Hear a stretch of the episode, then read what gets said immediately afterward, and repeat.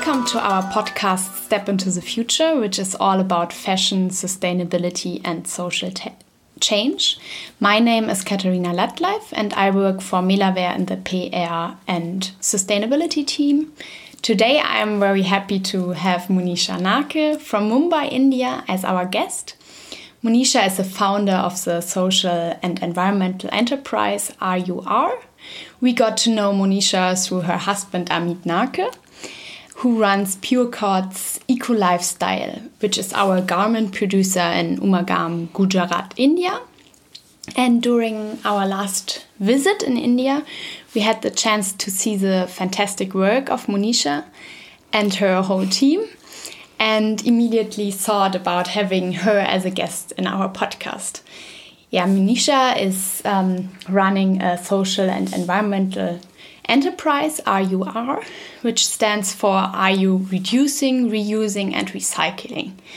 Monisha has won several national and international awards for her work for the environment and the communities in India. For example, the Entrepreneur Award in India and the awards in composting solutions in the US. But maybe first to you, Monisha. Can you briefly introduce yourself and tell everyone who you are and which background you have. Hi, everyone, and namaste from Mumbai, India. I am Monisha Narke, uh, and I'm really grateful to Katharina and Henning, who are part of the Melawear team, uh, to invite me as their guest and take care of me here in Europe. And I am really excited to be part of this podcast. Uh, I'd like to share a little bit about myself. I have been raised in a big city in Mumbai, India, where I grew up and pursued my studies in engineering. I have done my electronics engineering in India. Uh, that's the undergraduate program. And then I pursued my Masters of Science in Industrial Engineering and Technology Management at Stanford University in California. Uh, and when I came back to India after having worked in the software space for a few years, I worked uh, in machine design with my family business. And as uh, I got to become a mother of two children, that's how the seed of RUR was sown. And uh, I am now part of this organization, uh, RUR Green Life, that's RU Reducing, Reusing, Recycling and we work on sustainable and decentralized waste management solutions. How we can create technological solutions to maximize recycling and minimize the impact of waste on the environment. Cool, that sounds really interesting. I know that you got the idea for RUR 10 years ago in Umagam, which is a little town two hours north of Mumbai, close to also our textile production. Um, what made you start RUR? How did you get the idea?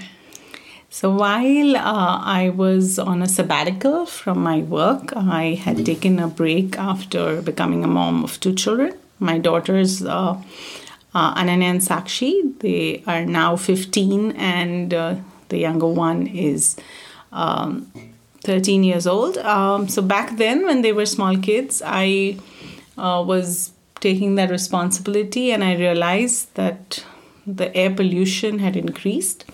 And I used to spend a lot of time in Umargaon, that's our farm uh, away from Mumbai, uh, and had really grown up enjoying the greenery. And we have lots of mango trees and coconut trees, and it's very beautiful out there.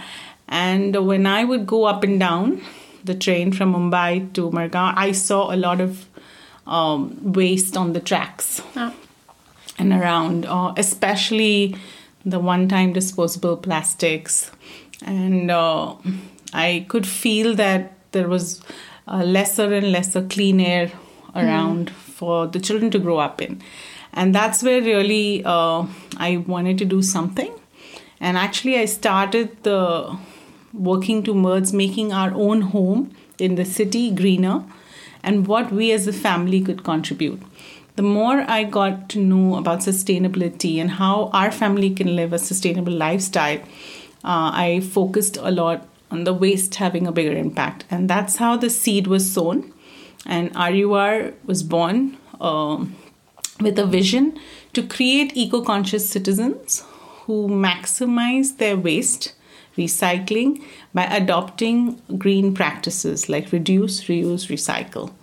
And that's uh, how we started our journey as a volunteer forum. Mm-hmm. I uh, got to spread some awareness among the parents in my children's uh, school and we got together as a few group of mothers who started uh, working on sustainable practices like simple things at home uh, we would adopt use more cloth bags we started collecting all our waste separately uh, weighing our waste analyzing what we can do and we realized there was a lot more we could do mm-hmm. to save the environment and that's how then I decided to focus fully on waste management and uh, make a difference towards a cleaner and greener environment. Okay, cool.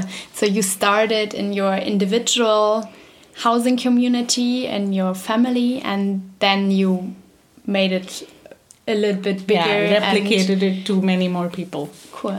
And nowadays, um, one of your main products is a wet waste composter. Right. Um, can you maybe very shortly explain how this works and yes. how you're doing it? Um, uh, that Recycling. you sell it to your customers right. and how yeah how this has an so impact. When we uh, started uh, as initial few years of RUR, we focused on a lot of environment education. I would spend uh, a lot of uh, time and effort to reach out to people to think about their waste, to work towards segregation at source, to work towards recycling all their waste.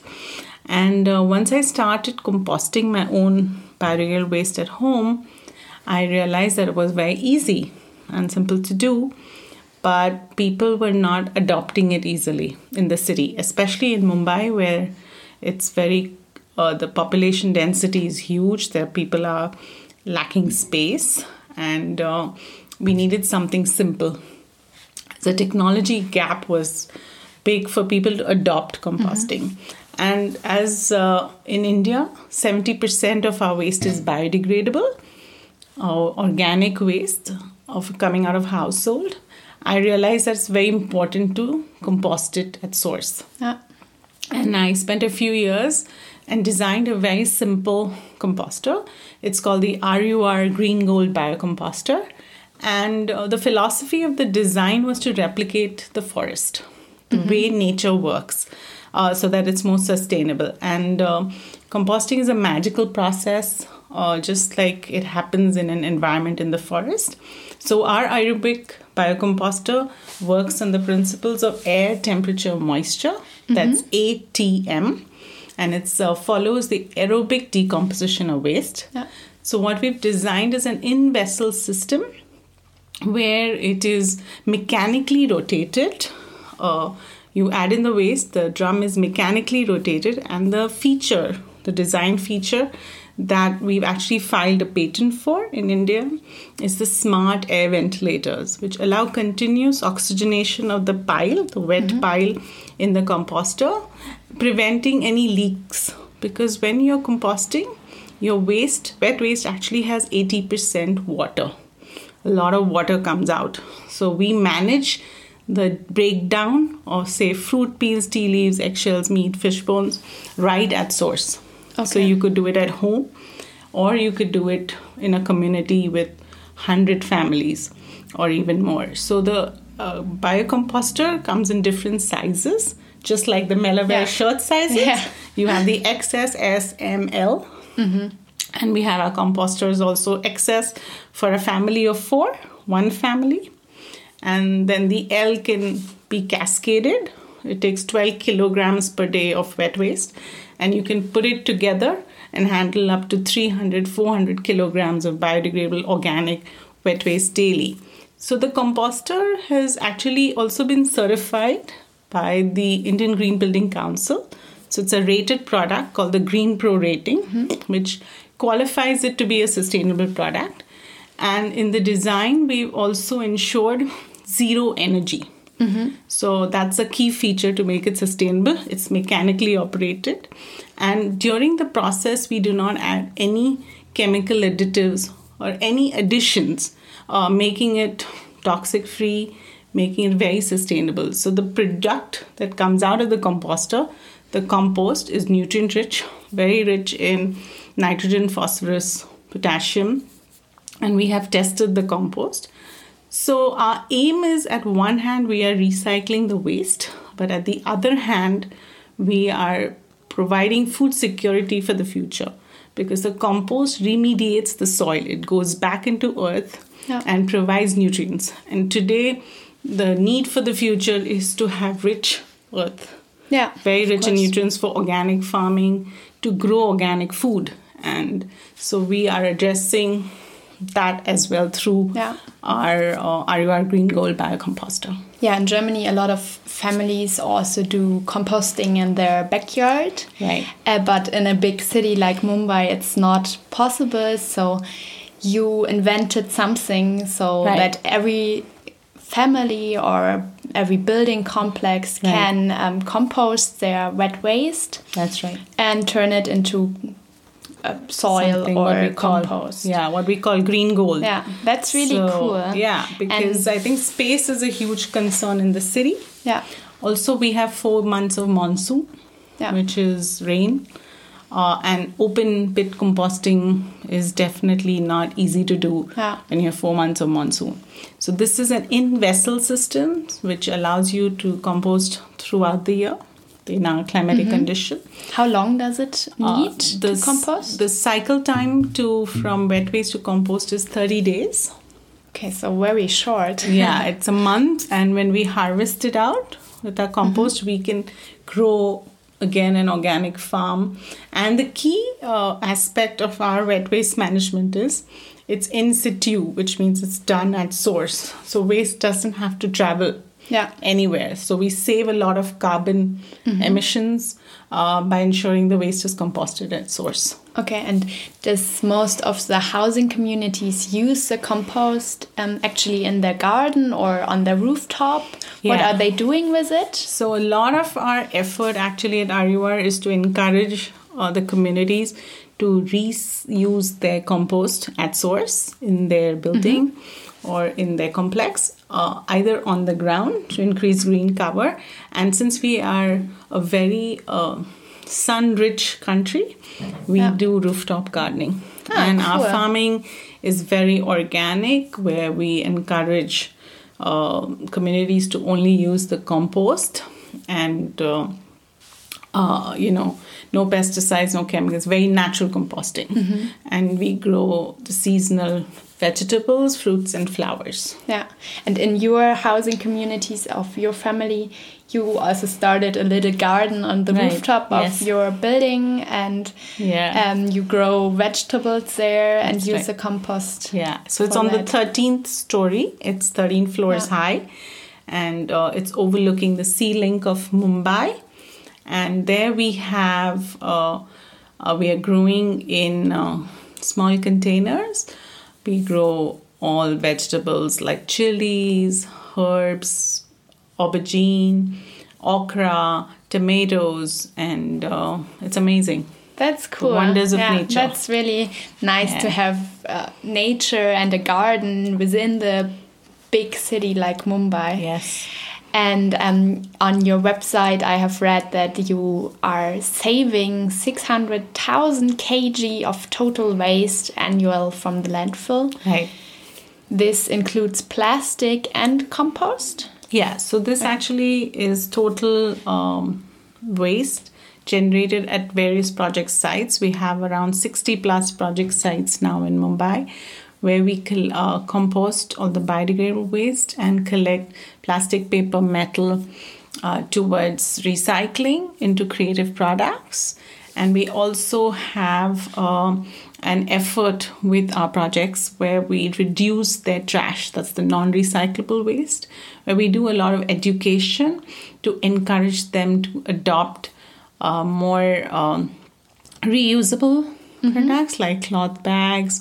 We also create a garbage cleaning enzyme from fruit peels. So Ah, this is a cleaning agent. It's a homegrown cleaning agent. So you can clean your vessels, kitchen tops, bathrooms. That way we encourage less packaging.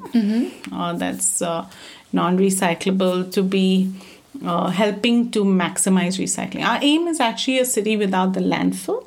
Yeah. We wish that we don't have to throw any waste. Yeah, That's our vision. That would be really Yeah. great.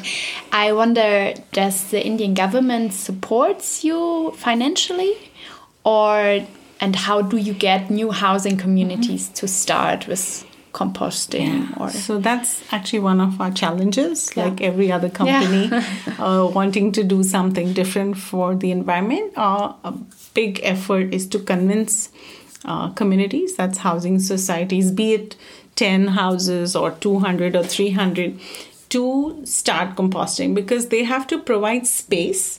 In urban cities, space is very um, you know it's real estate is really high in mumbai. So for someone to give you know 50 square feet or 100 200 square feet of space uh, to start the composting system in their building uh, is a little challenging. And but uh, we have had some success stories where uh, societies have actually uh, saved uh, in the long term money because now they get their compost free to grow to put back into the trees and plants. And so they save on buying any fertilizer from the outside. And also uh, they also benefit from um, the money that they get from the dry recyclables. Okay. because they we sell that. There's value Yeah. in waste. Yeah. and and when you start segregation at source then you get more and more value into your waste. So we have been able to convince some societies to adopt this. And now they are the role models which we are hoping to. On the government side they have supported us primarily by providing advocacy where there are very good laws now in india which actually mandates uh, Mumbaikars or people living in the city and in the state, in various states of India, to start recycling at source, doing their composting, segregating. Okay. So the government has a Swachh Bharat mission, which is really helping us push uh, people to do recycling. okay, and is it sometimes a challenge to convince housing Oh, communities? Yeah, it's been. How are you doing it? it's a slow process. Uh, but you know there where there's a will there's a way. And uh, we have been uh, uh, working towards focusing and showcasing the value from waste. Uh, so we get people to see our project sites to see the terrace garden. We do a lot of awareness programs. We also are on the digital platforms trying to spread the green message we hope more and more people will adopt Yeah. sustainable and decentralized waste management. That sounds really amazing. We at Melawear also strongly believe that it is possible to live in a world without waste by keeping materials and products within endless cycles. If you That's um, amazing. yeah, if you produce uh, in cycles, you don't produce waste. And we do, we do so because when we observe nature, we see that nature is also able to create a world without waste. And Very true. we um, unfortunately humans create so much waste that it harms our planet and um, you live and run your enterprise in a city like mumbai which is one of the mo- world's most populated Yeah. cities with more than 20 million inhabitants where waste and waste management is a big issue all the time and so I come to my last question, um, which is what is your personal belief on a world without waste? What gives you hope and energy when it comes to the long term goal of managing our waste in such a way that it does not harm our planet? Yeah, What- it's a great question. Uh, yeah, considering, uh, you know, I live in Mumbai where the waste impact is huge. We produce about 10 tons, 10 metric tons of waste daily that gets dumped uh, into into landfill, which is not really something that uh, one sees. But if you were to go and see it, you would be completely Yeah. uh, wanting to do something about it. So once once the the waste is in front of you, uh, you realize that you need to fix it. So, my personal belief about a world without waste is very strong because I have seen uh, through our various programs and projects. Mm. That I have been, we've been working on as a team, that we've been able to collect the waste and make it into a valuable resource yeah. rather than wrap it into a bag and dump it. And uh, so every time I see um, the compost that we use uh, produce a melon, produce a beautiful flower. Um, I see some chili coming out of it. Yeah. That's what gives me hope. Yeah. I see the magic of nature in very small things around me.